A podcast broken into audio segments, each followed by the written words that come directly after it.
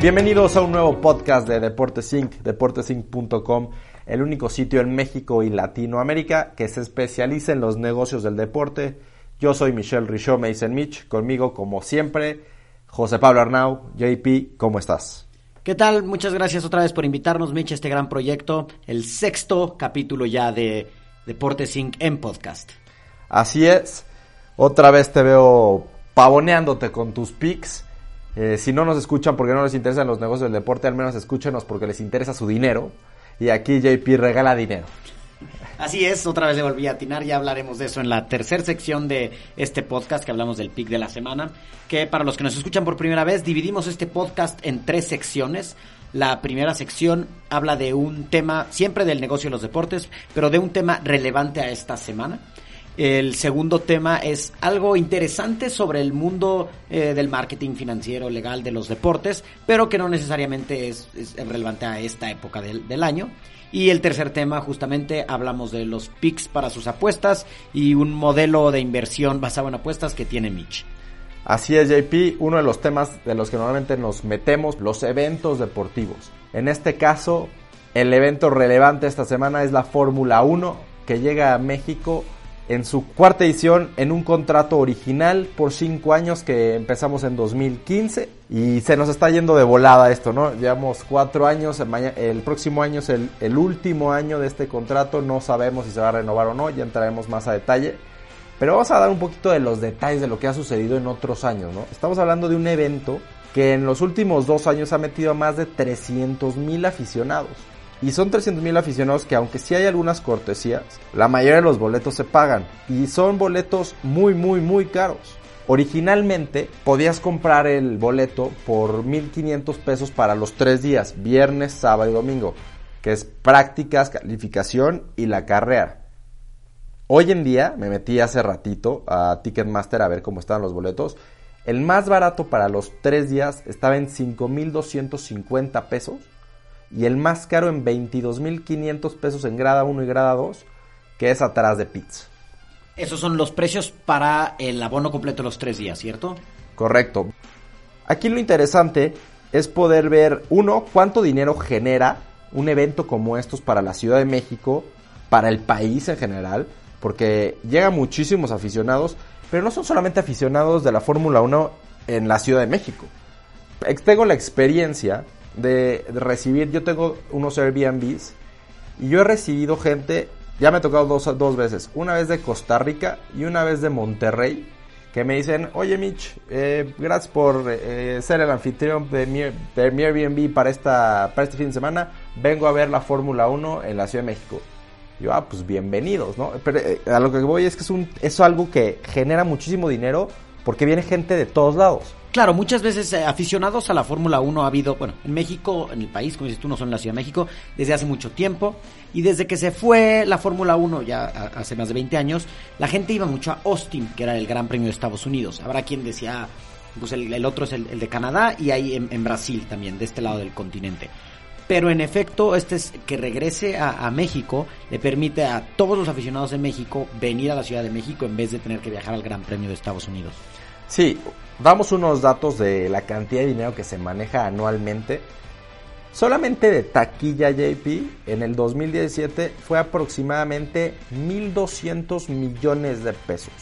1.200 millones de pesos. Curiosamente, esta cifra es muy parecida a la que en el 2015 se mencionó cuando ya era lanzamiento del proyecto a la, era una cifra alrededor de 1.400 millones de pesos el que se iba a invertir por parte del gobierno, una combinación de, de inversión pública y privada para poder traer de regreso la Fórmula 1 a México. Claro, eso es lo que se comprometió a invertir CIE junto con gobierno tanto local como federal, ¿no? Exactamente. Además, bueno, ellos decían que iba a traer muchísimo más dinero esta inversión y claro que se ha visto reflejado. La derrama aproximada que hubo en la Ciudad de México por todo el tema de turismo, impresión de medios y demás, fue de 14.700 millones de pesos. Más o menos dividido en dos partes. 8 mil millones reflejados directamente por el evento y unos 6 mil millones por toda la publicidad y demás medios impresos que es, y, bueno, digitales, que es que lograron darle publicidad al evento eh, que se dio en México. Claro, curiosamente, y hasta lo hace más atractivo, hasta para los, los pilotos, porque alguna vez los vimos, ha coincidido el fin de semana con festividades del Día de Muertos, que ahora la Ciudad de México hace el desfile de las Catrinas, y entonces se ha mezclado como dos eventos que han puesto a México otra, o sea, en, el, en, el, plano internacional como un gran destino turístico al mismo tiempo. Entonces hasta se juntó esa sinergia de eventos. Imagínate, se habla de 25 mil notas aproximadas que se hacen por el evento. Son 25 mil notas que generan millones y millones. No digo el monto exacto porque en verdad no sé leer el número, pero se meten a, a deportesync.com tenemos muchísimas notas de la Fórmula 1 y la derrama económica es impresionante y sobre todo hemos una casi casi una de mis expresiones favoritas es la exposición mediática, bueno, la exposición mediática que genera para el fomento del turismo en la Ciudad de México y en el país, un evento como estos es enorme. Claro, quizá todas esas notas periodísticas de las que, de las que hablas, eh, la, cobertura en, medios que dice, es también lo que impulsa a la cantidad de patrocinios que tiene la, Fórmula 1, no solo en la carrera de México. Eh, en otro artículo también muy bueno de Deportes Inc., eh, salen los patrocinadores por carrera y los patrocinadores de todo el evento. Los globales. Los globales, exactamente. Entonces aquí saliéndome tantito del Gran Premio de la Ciudad de México, nada más para darles los datos que publicamos en Deportes Inc. Justamente Heineken paga 150 millones de libras esterlinas. Dentro de su paquete incluye nombrar tres carreras, la de Italia, China y Brasil. Después Pirelli, que desde 2017 sustituyó a Bridgestone como las llantas. Originalmente hasta podían cambiar llantas, ahora todos en la Fórmula usan el, mismo tipo de, llantas. Eh, pero también están Rolex, Emirates. Emirates es muy interesante porque Emirates no solo patrocina y da dinero, vuelven a cerrar, ya lo habíamos platicado alguna vez, de cómo hacer que tu patrocinio sea más relevante. En los aviones de Emirates eh, hay parte del contenido que tiene en su canal de entretenimiento que es de la Fórmula 1. Y además tú puedes comprarle dentro de Emirates paquetes para ir a ver la Fórmula 1 a diferentes lugares. Entonces hicieron un muy buen trabajo para integrar esa inversión de 200 millones de dólares para hacer todavía, no, no solo te doy dinero para aparecer mi nombre ahí, sino pertenezco al evento. Eh, y bueno, UBS, el banco, y Tata Communications, que además del dinero es el que proporciona toda la conectividad a la Fórmula 1. Sí, ahora ya pedimos montos millonarios por eventos que, se hacen anualmente. Eh, y a mí me preocupa un poco que ahorita que hay un cambio de gobierno, no se vaya a renovar. ¿no? Se ha hablado muchísimo sobre la posibilidad de una renovación, pero todavía no nada, nada estampado. 2019 es la última carrera pactada de acuerdo al contrato original. ¿Será el gobierno de la Ciudad de México, quizás apoyado por el gobierno federal, suficientemente progresista para ver que es algo, es una inversión importante quizás hay que meterle dinero, pero los números están muy bien reflejados en cosas positivas. Sí, yo esperaría que sí, porque si bien ahorita eh, y en los años anteriores el gobierno de la ciudad era de otro partido distinto al gobierno federal y lograron esto. Y en las fotografías salía tanto Miguel de la Madrid, que era secretario federal, y eh, Miguel Mancera, que era jefe de gobierno de la Ciudad de México. Yo esperaría que ahora que el gobierno es del mismo partido, pueda incluso ser hasta más fácil la colaboración en, bueno, cuánto dinero invierte a nivel federal, cuánto dinero se invierte a nivel local, pero bueno, yo creo que CIE y la gente de, la inversión privada tiene que asegurarse de mantener esa buena relación con los gobiernos. Pues ojalá sea el caso, creo que eh, Claudia Sheinbaum es suficientemente progresista como para entender que es un evento global que impulsa el turismo en, el país, que impulsa obviamente el turismo en su ciudad y todo, lo que se consume, porque son, yo hablé de mi ejemplo de Airbnb, que es el mínimo, pero imagínense todo lo que se genera en hoteles, en restaurantes, en todo lo que todo lo que la todo lo que vende la Magdalena Michuca, que está ahí al lado, ¿no? Sí, claro, y al final la inversión inicial más grande que tú dijiste al principio para renovar el, el Autódromo Hermanos Rodríguez ya se hizo. No quiere decir que no se tenga que hacer mantenimiento, pero yo creo que la decisión fuerte de comprometerse se hizo en el pasado. Digo, hay que renovar la licencia con, con Liberty Media, que son los dueños de la Fórmula 1, para extender el contrato a X cantidad de años. No sé cuándo lo vayan a hacer ahora, pero yo esperaría que alguien los convenza de que ya el, el paso difícil ya se hizo, ahora hay que mantenerlo. Tengo una idea para convencerlos, JP, ya con esto cerramos este tema de la Fórmula 1. Es invitar a, a Claudia Sheinbaum, a lo mejor a Andrés Manuel Obrador, al Amber Lounge o al The Code 20 Red Bull eh, Party. Esos son los, las fiestas, ¿verdad? Son las fiestas que se organizan, obviamente los patrocinadores tienen todas las ganas de activar sus patrocinios en, en las ciudades de los eventos. Entonces organizan fiestas que en el caso del Amber Lounge, para entrar en un domingo, el domingo de la carrera, es una pasarela y te dan de comer y te dan de beber y te la pasas fenomenal, pero tienes que pagar 700 dólares de cover. El Code 20 Red Bull se hace en el Hotel de las Leyendas de la Cerveza Victoria, que es igual, tienen muchísimas activaciones, Red Bull entrándole con la gente joven. Y bueno, esos son, son fiestas espectaculares que a lo mejor eh, si llevamos a, a, nuestros gobernantes, pues ya no tienen duda de, de darle el, el, paso siguiente. Claro, además, bueno, justo el año pasado me parece que cierta parte de esos ingresos fueron donados para eh, damnificados del temblor, ¿cierto? Sí, sí, realmente la Fórmula 1 hizo un gran trabajo en donar, eh, realmente, acuérdense, fue el 19 de septiembre del 2017 el temblor y apenas un mes y medio después se dio la carrera sin ningún problema, pero la Fórmula 1 realmente activó todo su tema social en México con los damnificados de, del temblor. Exactamente, y digo también para completar un poco la inversión, nada más decirles que la Fórmula 1 pues no es el único evento grande que se, que se hace ahí. El otro mm, internacional es la Fórmula E, que a lo mejor ahorita poco a poco no gana relevancia. Fórmula E es básicamente porque es eh, eco-friendly, o sea, no, no usan combustible eh, eh, como, como la Fórmula 1. Y si bien los números, Mitch nos dijo hace rato que fueron 300 mil personas al Gran Premio de Fórmula 1, la Fórmula E han ido subiendo. En 2016 fueron 25 mil personas, en 2017 36 mil y 2018 45 mil aficionados. Entonces, también la inversión que se logró hacer en el, en el Autódromo Hermanos Rodríguez se ve reflejada en otro tipo de eventos. Sí, la Fórmula E es, es otro, otra parte de la industria automotriz que está creciendo a nivel mundial, no solamente estos números en México, sino en, en Europa y en, en, Asia, está creciendo muy, muy fuerte. Y bueno, ahorita que hablamos de E, vamos a pasar los eSports como nuestro segundo tema. Ok, ok, muy bien. Antes de pasar a nuestro siguiente tema, nada más, Mitch, recuérdame tus redes sociales. Claro, vamos a hacer una pausa, una pauta comercial para redes sociales. Es arroba Mitch Rica, K-A al final, arroba Deportes Inc., la de oficial de, de Twitter. La mía es Arnau Sport.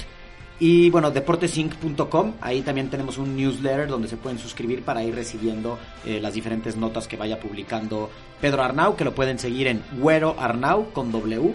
Güero Arnau, que es el, director editorial de Deportes Inc. Así es. Eh, regresamos a esto de los esports. Deportes Inc. publica todo lo que tiene que ver con los negocios del deporte. Y a mí me da mucha curiosidad cuando me meto a, ver los números de cuánta gente nos, nos lee. Ver la cantidad de gente que lee los temas de esports. Son de los temas que más se leen. A pesar de que nos metemos obviamente mucho de fútbol, de fútbol americano, de básquetbol. Realmente son dos los que me sorprenden. Uno, el tema de activaciones físicas de los maratones. Tienen muchísimas visitas al sitio. Y la otra es la de esports. Por eso le damos bastante seguimiento y pues, mensualmente o cada dos meses tenemos alguna publicación al respecto. ¿Y cómo no hacerlo, JP? Cuando es una industria que solamente en 2017 generó ingresos por 655 millones de dólares, proyectados a 900 millones en 2018. JP, ¿en qué momento pasó esto? No lo sé, porque además algo muy interesante que aprendí en Deportes Inc. Cuando yo escuchaba esports, pensé que era gente jugando FIFA eh, o el Madden o alguna cosa así. Y contigo tú me trajiste a la luz de que hay torneos de otras cosas que no tienen que ver con deporte. Al final se llama esports porque es una competencia de uno contra el otro, pero también juegan otros videojuegos y compiten en esos videojuegos. Sí, lo más grande, o el, la liga más grande se llama League of Legends eh, así se llama el juego, y juegan ahí, se, el torneo está regionalizado para estar los campeones de Asia, Norteamérica y, y, demás, y al final, pues los ganadores de cada uno se unen como en la, en el mundial, digamos, de League of Legends, que es lo más grande que hay. Últimamente, si están prendidas sus redes sociales y seguramente alguien ha escuchado hablar de Fortnite. Es lo, lo que se habla. Yo realmente no, no conozco mucho de, de eso porque no he jugado, pero sé que los jóvenes, yo me considero joven, pero los jóvenes, o a lo mejor una generación abajo de la nuestra, que le entran muchísimo al, a los juegos de, de video, es, Fortnite es, es su pan de cada día y de repente que, ah, que no llego a la escuela porque estaba echándome un maratón de Fortnite y bueno, las marcas se han dado cuenta de esto, de que los jóvenes cada vez consumen más y más juegos de video y por eso le entran con todo a donde la gente está.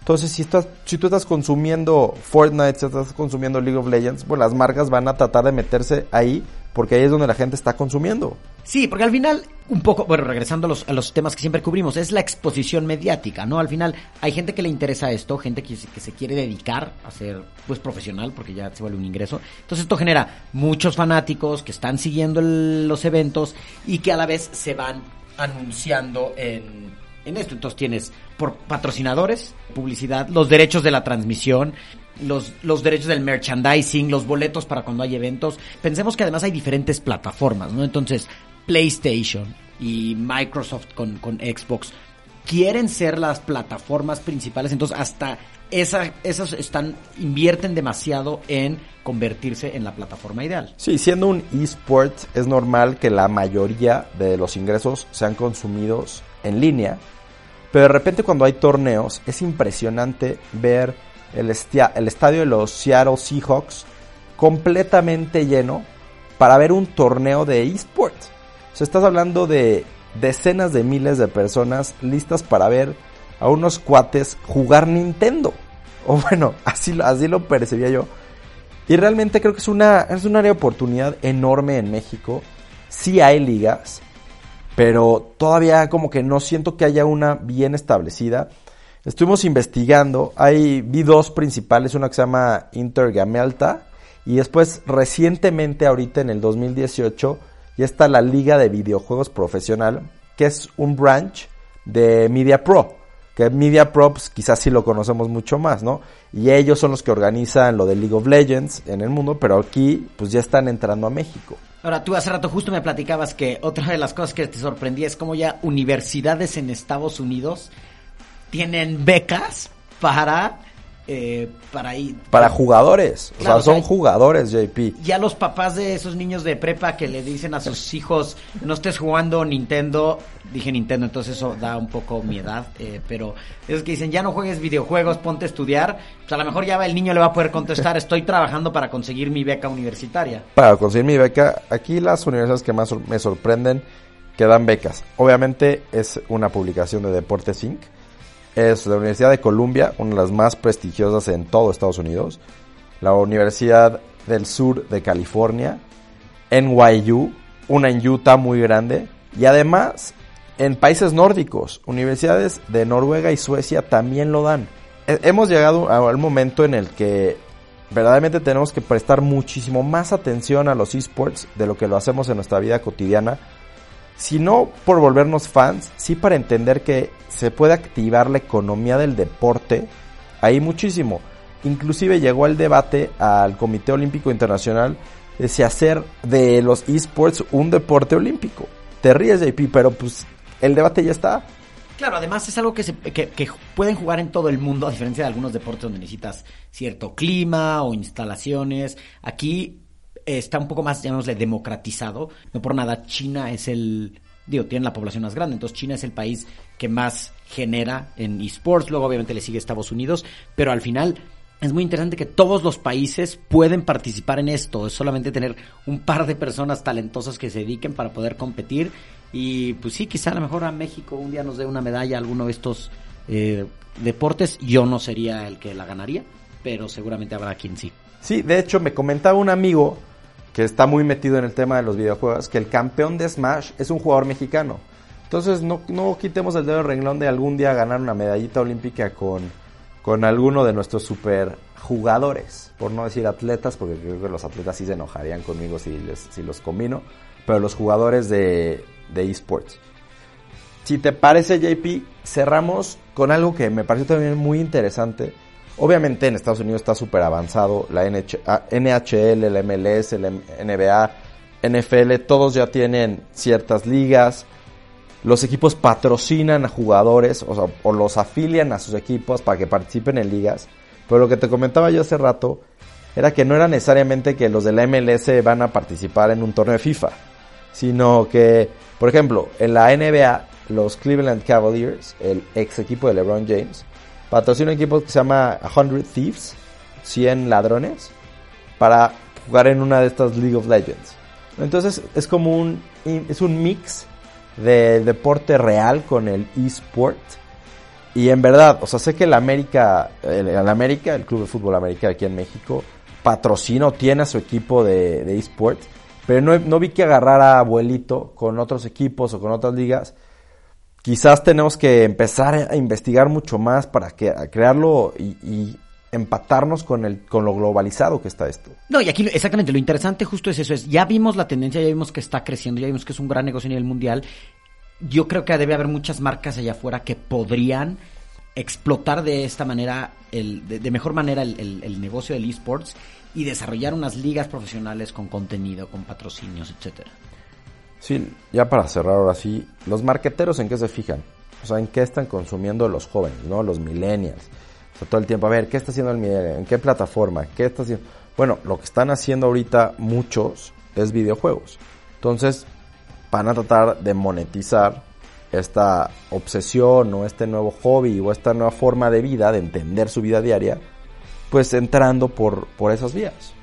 Claro, sí, va a faltar un poco nada más cambiar esa mentalidad. Quizá todavía hay gente que no lo, no lo ha visto como tal, que sigue pensando que el que juega. No, a mí me cuesta trabajo, es un eh. vaguito. No, me cuesta, me cuesta trabajo, pero pero sería muy ignorante de mi parte, o sería hacerme el ciego, no, no, reconocer. no reconocer lo que está pasando.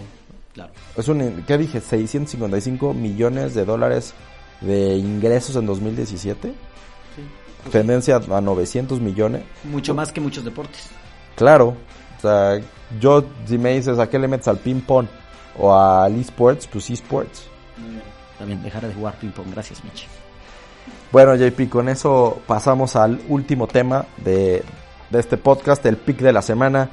Voy a dejar que pavones tu 5-0, tu racha de 5. Eh, si han escuchado los 5 otros episodios, podrán comprobar que los 5 picks que ha dado JP han estado right on the money. Exactamente, justamente yo había apostado esta semana que no ganaba Hamilton el Gran Premio de Estados Unidos. Eh, yo lo decía más bien porque quería que no llegara el campeonato decidido a la Ciudad de México. No, JP, no lo digas así. Di lo que estuviste estudiando todas las tendencias de todos los pilotos y no fue un simple hunch de tu parte. Claro, perdón, perdón. Pero bueno, chequen los otros podcasts y verán que siempre le, he pegado a mis apuestas. Eh, este fin de semana es el derby español, eh, Barcelona-Real Madrid. El clásico español. El clásico español. Y entonces sí creo que va a ganar el Barcelona, pero no quiero hacer una apuesta pues nada más así como que gana Barcelona y otra apuesta que me llamó la atención, que es que el medio tiempo termina empatado y que al final termina ganando el Barcelona. Esa paga 5.5 a 1.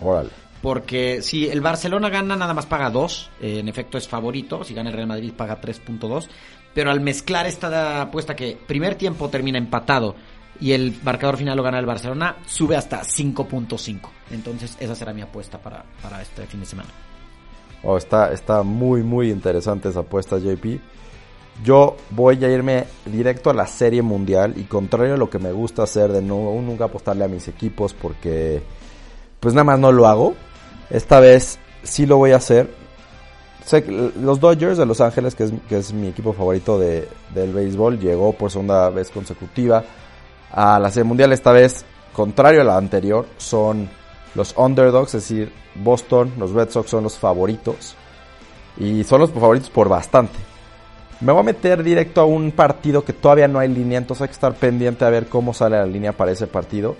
El juego 3, es decir, este viernes, va a ser el primer partido en Los Ángeles y va a pichar el novato sensación de los, de los Dodgers, que es Walker Bueller. Al día de hoy, Boston todavía no confirma quién va a ser, si Nathan Iovaldi o Porcello. O sea, la línea crees que salga dependiendo quién sea el pitcher abridor o más bien de cómo les vayan los primeros dos juegos. Va a ser una combinación de, todo lo anterior. De, yo creo que va a ser, independientemente de, qué pase, yo creo que va a ser muy parecido a un 1 a 1. Eh, si acaso a lo mejor va a ser un 80% de retorno, 90% en lugar de, del 1 a 1. Pero ese partido en específico, el juego 3 de la Serie Mundial, el primer juego en Los Ángeles, meterle su dinero a Walker Bueller y a los Dodgers de Los Ángeles. Ok, muy bien. Ese, ese es el pick. Estoy tranquilo, estoy confiado con ese pick. No tan tranquilo y no tan confiado como el pick que di la semana pasada, que fue parte del modelo que tenemos en Deportes Inc., deportesinc.com de la NFL. Hacemos predicciones con un modelo matemático y nos arrojó la semana pasada que Detroit se iba a meter a casa de Miami, iba a ganar por más de 2.5 puntos, ganó por 11 y fue una predicción de 4 estrellas. Es decir, tenemos predicciones de entre 1 y 5 estrellas, todavía no nos atrevemos a dar una de 5. La única de 4 que hemos dado nos fue fabuloso y toda la semana pasada en general nos fue excelente. Regresamos a unos números muy muy buenos y si han estado siguiendo nuestra metodología, llevamos un 6.5% de retorno de inversión después de 7 semanas en la NFL. Claro, 6.5% de retorno en una inversión de dos meses, bueno, es muy atractiva. Entonces, again, es, perdón, otra vez, eh, consideren esto una inversión más que un, una apuesta por adicción. Pero lo pueden ver así como, como tú dices, una, una inversión con un poquito de, pues de ese toque interesante que te da eh, meterla al deporte y emocionarte el domingo. Y curiosamente, me di cuenta hasta más tarde, pero los seis partidos a los que le metimos en el modelo de, de Deportes Inc., los fueron los seis de los siete partidos que fueron a las 12 de la tarde del domingo. Entonces, cualquier partido que te ponían en el NFL Red Zone era, era importante. Claro, y entonces tú el jueves vas a volver a publicar las predicciones eh, para la semana 8, ¿cierto? Correcto, esta semana 8 publicaremos el jueves y veremos si ya se nos, se nos asoma alguna predicción de 5 estrellas. Ahorita estamos contentos con el 6.5 de retorno que traemos de la temporada. Perfecto, Mitch. Pues muchísimas gracias a todos por escucharnos en este sexto podcast de Deportes Inc. Sí, ojalá lo estén escuchando en su proveedor de podcast favorito. Si lo están escuchando en nuestra directo en nuestra página de deportesinc.com, díganos en nuestras redes sociales cuál es su, su distribuidor o su plataforma de podcast favorito para que nos aseguremos de que ahí esté el podcast y a ustedes patrocinadores que nos están escuchando, no le tengan miedo a, meterle a, a, esta nueva aventura que tenemos en Deportes Inc. JP. Muchas gracias, Mitch. Hasta la próxima.